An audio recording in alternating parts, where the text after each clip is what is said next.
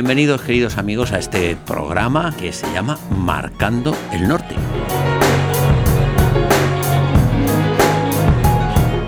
Porque hay cuatro puntos cardinales. El sur, el este, el oeste y el norte. Nosotros marcamos el norte. ¿Por qué? Porque somos cristianos. Amén.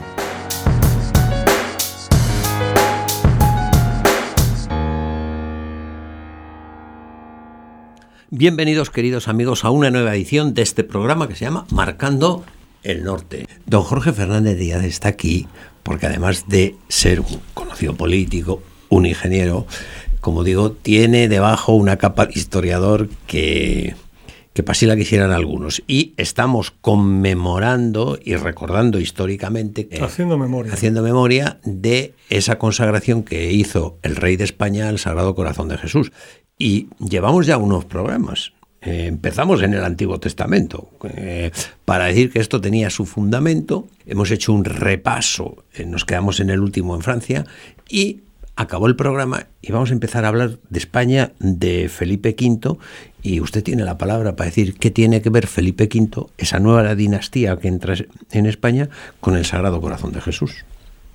Bueno, pues tiene muchísimo que ver, como veremos. Recordemos que es eh, reinando la dinastía Borbón en Francia, con Luis XIV, cuando mm, hay ese momento histórico en el que mm, Dios determina que ese momento de, frialdad en los fieles, el jansenismo, ese Dios eh, presuntamente vengativo, justiciero, ¿no?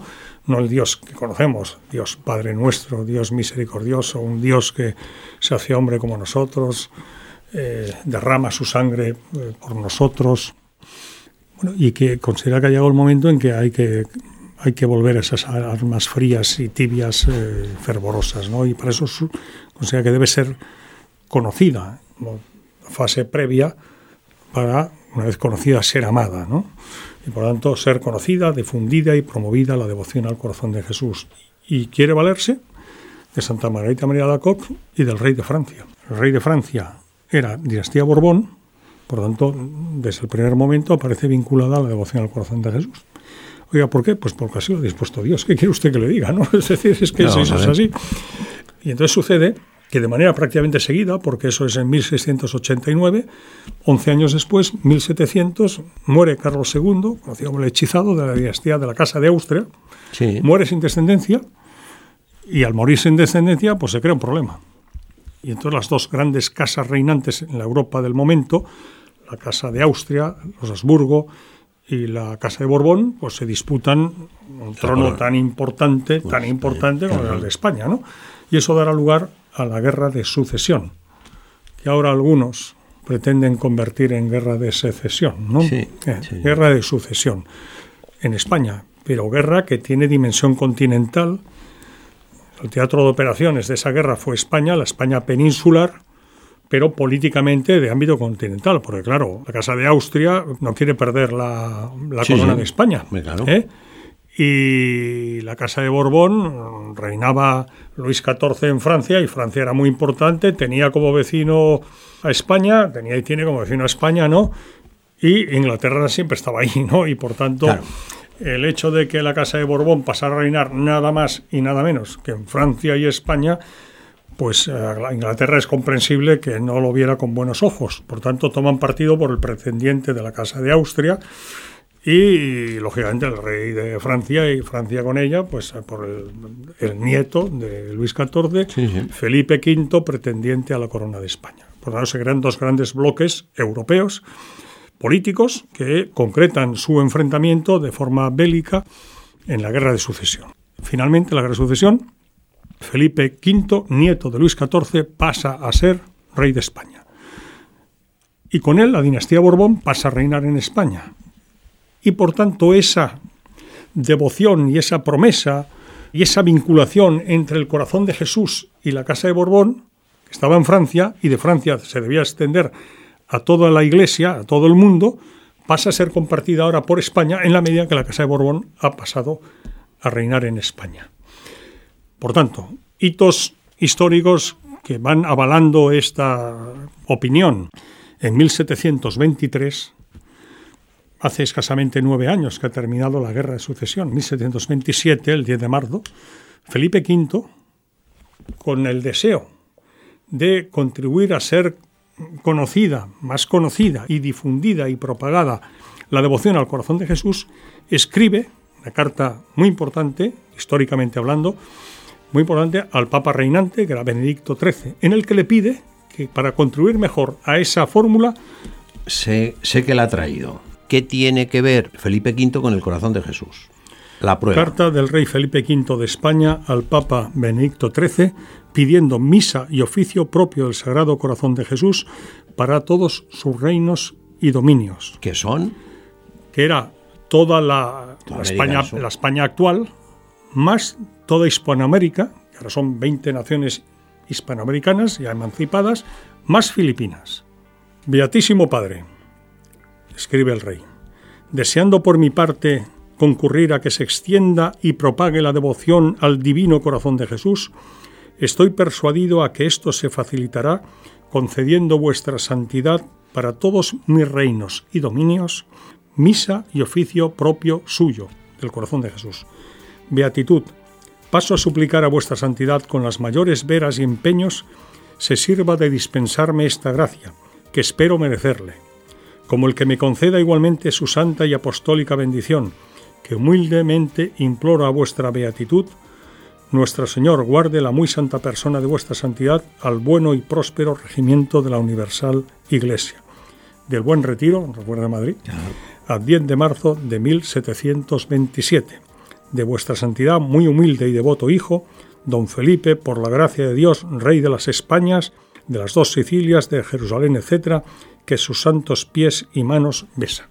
O sea, que le pide Así es. oficio propio. Misa y oficio propio del corazón de Jesús para contribuir a mejor ser conocido eh, devotamente atendido. No, no, está respondiendo a mí, Oye, y el cielo responde. Usted hablaba en otro programa de que aquí en Pero España... Que, digo que el cielo responde. ¿eh? Sí, que Seis años después. Sí, teníamos el equivalente a Santa Margarita María de la Coque. Efectivamente. Y hablaba del padre Hoyos, me parece. Así es. El hoy, desde el 18 de abril del año 2010, que fue beatificado en Valladolid, Sí. ¿Quién el, es? ¿Quién es el este? beato padre. eh, ¿Quién es este personaje? Hoyos.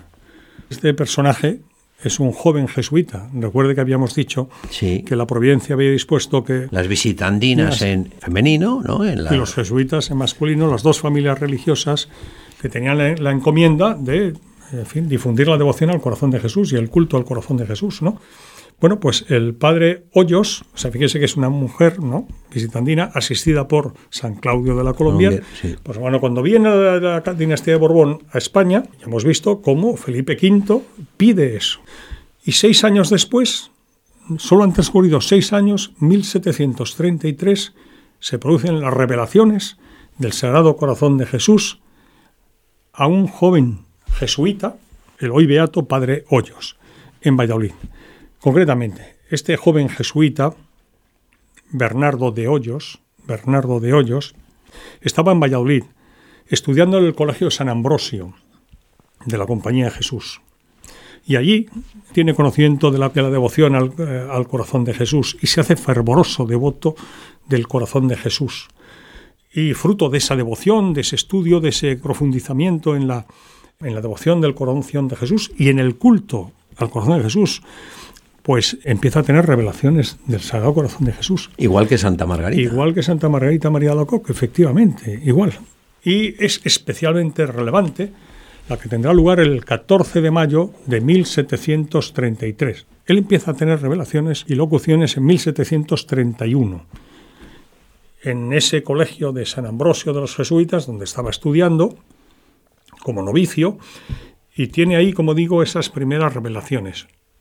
Y especialmente importante y relevante, por eso ha pasado la historia y es conocida, es la que estoy aludiendo, el 14 de mayo de 1733, donde el Sagrado Corazón de Jesús, atendiendo a las fervorosas súplicas que él le está haciendo al corazón de Jesús, que le duele profundamente ver que, a pesar del intento de Felipe V de seis años antes, Sí, ¿no? la- pues que, que está muy olvidada la devoción al corazón de Jesús en España, ¿no? Y le duele profundamente y le está pidiendo, suplicándole al Señor que, que ayude para que sea más conocido y por tanto debidamente amado y debidamente atendido, ¿no? Y consagrado a su corazón, ¿no? Y entonces el Sagrado Corazón se le revela y le dice, de manera muy especial, de manera muy especial, esa frase que está en la historia de reinaré en España y con más veneración que en otras partes. Esa promesa es lo que es conocido como la gran promesa al padre Bernardo de Hoyos, como la gran promesa a los nueve primeros viernes de mes será la gran promesa a Santa Margarita María Lago, ¿no? Por eso el lugar donde se produjo esa revelación es hoy conocida como Basílica de la Gran Promesa. ¿Qué es la frase?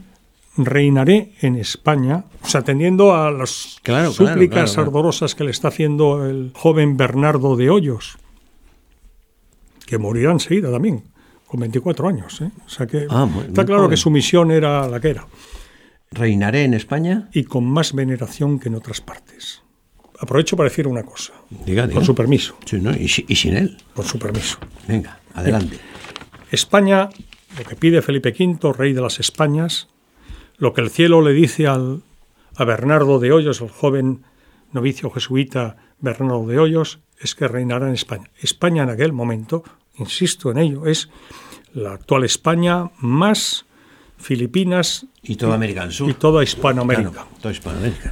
A día de hoy, y han pasado casi tres siglos desde entonces, 15 países en el mundo han hecho la consagración al Sagrado Corazón de Jesús. De esos 15 países, 13 pertenecen a aquella España. Se los voy a citar, si Sí, me permite. Sí, sí. O sea, 13. El primero, y si me permite, me gustaría extender un poco en él por lo que significa, porque es el primero, ¿Qué es? y la figura que lo hace, que es Ecuador Hombre, y que es el presidente Gabriel García Moreno. Es un personaje increíble al que la masonería, nos engañamos, pues eh, asesinó. breve reseña, al- breve reseña biográfica del personaje. Bueno, ¿me permite citar los 15 países Le consagrados? permito, le Lo digo permito. porque estamos con Felipe V y el Sí, beato sí. Bernardo Ahora, de Hoyos. sí. Y la gran promesa del Salvador España. Jesús, reinar en España, es para España, la España del siglo XVIII, y por tanto, incluidas esas ¿Qué naciones. países son esos? Pues mire, los que han sido consagrados, he dicho, en el mundo 15, 13 de esa España. Fíjese si la promesa, ¿eh? el primero Ecuador, Grazará Gabriel García Moreno, 26 de marzo de 1873, Ecuador. Por orden cronológico, Ecuador, El Salvador, República de Guatemala, Venezuela, Colombia, España, el sexto, Nicaragua, Polonia, Costa Rica, Brasil, México, que se consagró en 1924 en vísperas de la Guerra Cristera y que será renovada la consagración por Benedicto XVI en su viaje apostólico a México en el año 2006. Bolivia, Chile, Honduras y el último Perú en 2016. O sea, fíjese, 15 países, de ellos 13 eran la España de la gran promesa del corazón de Jesús de 1733 al hoy beato Bernardo de Hoyos. El primero, Ecuador. eh, Ecuador. García Moreno. Gabriel García Moreno es un hombre de unas dotes de gobierno y de todo tipo extraordinarios, un genio en el sentido más amplio del término, más profundo y más propio del término. Gabriel García Moreno, un hombre que algunos han considerado que, eh, de la misma forma, sin desmerecer para nada, faltaría más, a Santo Tomás Moro, es nuestro patrono, los políticos y hombres de gobierno. Yo viví muy de cerca esa, esa proclamación por parte del Papa San Juan Pablo II en el año jubilar 2000, el 6 de noviembre del año 2000, ahí estábamos unos cuantos políticos y hombres de gobierno y que habíamos participado en la promoción de, esa, de, ese patronazgo, ¿no? Pero que digo que no pocos mm, defendían que, que el patrón de los políticos y hombres de gobierno pues merecía ser Gabriel García Moreno. Lo que pasa es que Gabriel García Moreno... Es, des- es desconocido. ¿Eh? Es desconocida su biografía. Bueno, claro, porque la historia la escriben quien la escriben, ¿no? Y, en fin, hay que tener en cuenta que la sinagoga cuente. de Satanás manda mucho en este mundo, ¿eh? Cuente. Gabriel García Moreno, fíjese que siendo mártir por odio a la fe, sin duda, pues todavía no está beatificado. O sea, que fíjese usted lo que son las cosas, ¿no? O sea, no muere en la cama. No, no, Gabriel García Moreno, el primer viernes de mes de agosto de 1875 morirá asesinado tras haber oído misa, comulgado, hecha la oración, eh, asesinado por un grupo de, de sicarios encabezados por el capitán Rayo y morirá asesinado con 14 machetazos y 6 balazos, ¿no? Tras salir de la catedral y cuando estaba subiendo las escaleras que daban al palacio de la sede de gobierno, ¿no? Ese primer viernes de mes, tenía que ser un primer viernes de mes, el día de devoción vinculada a devoción al, al Sagrado Corazón de Jesús, ¿no?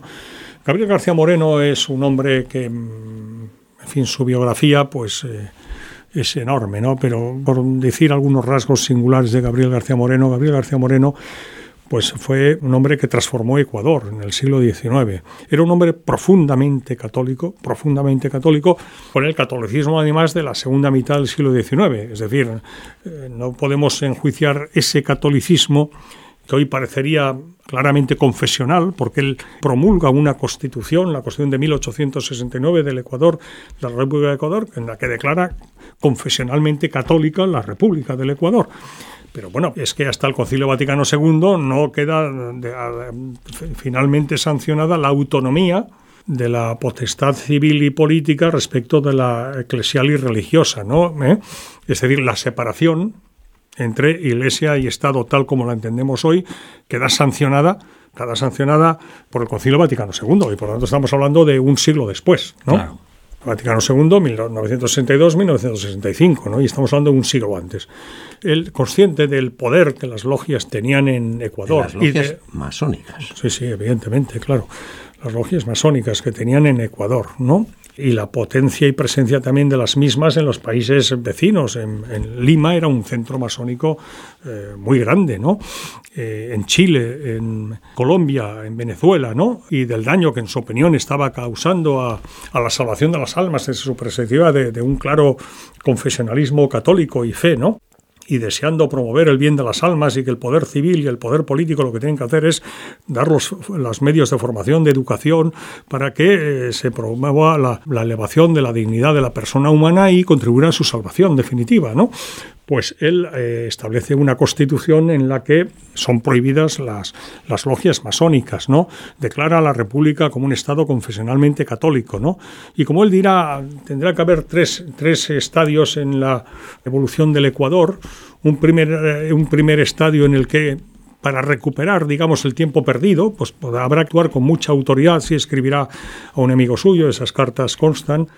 Un segundo estadio en el que ya pues se tratará de implementar, una vez recuperado el terreno perdido, de consolidar, de, efectuar unas reformas para entrar ya en un nuevo tiempo y finalmente una tercera etapa de consolidación de lo anterior, ¿no? Y que la dureza que incluso habrá que actuar contra algunos en un primer momento, después ya pues no será precisa porque ya se habrá entrado en un tiempo de consolidación de esas reformas y de vuelta al buen camino, por parte de la República del Ecuador, ¿no?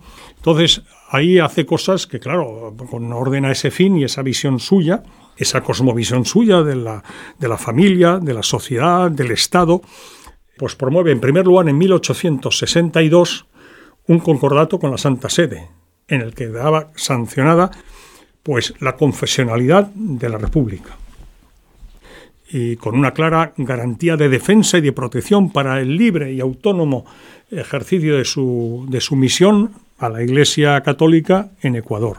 Eso en 1862. En 1869 promueve una nueva constitución en donde declara la República de Ecuador confesionalmente católica y para acabarlo, con lo cual tenía a esas logias, las tenía como las tenía, de contentas, ¿no? Permítame la expresión, un tanto frívola, pero para entendernos, ¿verdad? Y ya por si todo eso fuera poco, teniendo en cuenta que en 1870, el 20 de septiembre, cae Roma en manos de las tropas garibaldinas y en fin y, el Papa pierde el último reducto de los estados pontificios que era Roma Pío IX no pues el único mandatario del mundo que rompe las relaciones con la monarquía italiana que acaba de desposeer al Papa de su último reducto Roma de soberanía temporal de los hasta ese momento pues eh, siglos de estados pontificios, ¿no? El único que lo hace en el mundo y que le da todo el apoyo Es a él, Pío IX sí. es Gabriel García Moreno y la pequeña, pero grande espiritualmente, República del Ecuador. No solo eso, sino que incluso para atender, teniendo en cuenta que en ese momento y especialmente de tránsito, pues el Papa que se autorrecluye, el hoy Beato Pío IX, en el Vaticano, y el Quirinal, que era la sede del Papa, pasa a ser, como Sí. lo sigue siendo, la sede de la presidencia de la República Italiana hoy, ¿no? Y en aquel momento de la monarquía de Víctor Manuel pues le ayuda hasta económicamente. Eso en 1870 y 71. Y ya para acabarlo de arreglar, Concordato 1862, Constitución confesionalmente católica y prohibición de las logias 1869, 1870-71, el único mandatario Ayuda del mundo que ayuda al Papa, que rompe relaciones con la monarquía italiana, con el Reino de Italia, y ya para acabarlo de arreglar, en 1873, la consagración del Ecuador al Sagrado Corazón de Jesús. Bueno, claro, en ese momento ya Te vas a enterar. te vas a enterar. Y se enteró. De hecho, son numerosos. Él era plenamente consciente que iba a ser asesinado. Es decir, los testimonios Lo sabía, ¿no? orales y escritos, él sabía perfectamente que estaba condenado a muerte. No se sabía cuándo iba a ser, pero ya estaba la orden dada. Y hay numerosa correspondencia, hay numerosos textos escritos que avalan esta, esta información, que no opinión que estoy dando. ¿eh?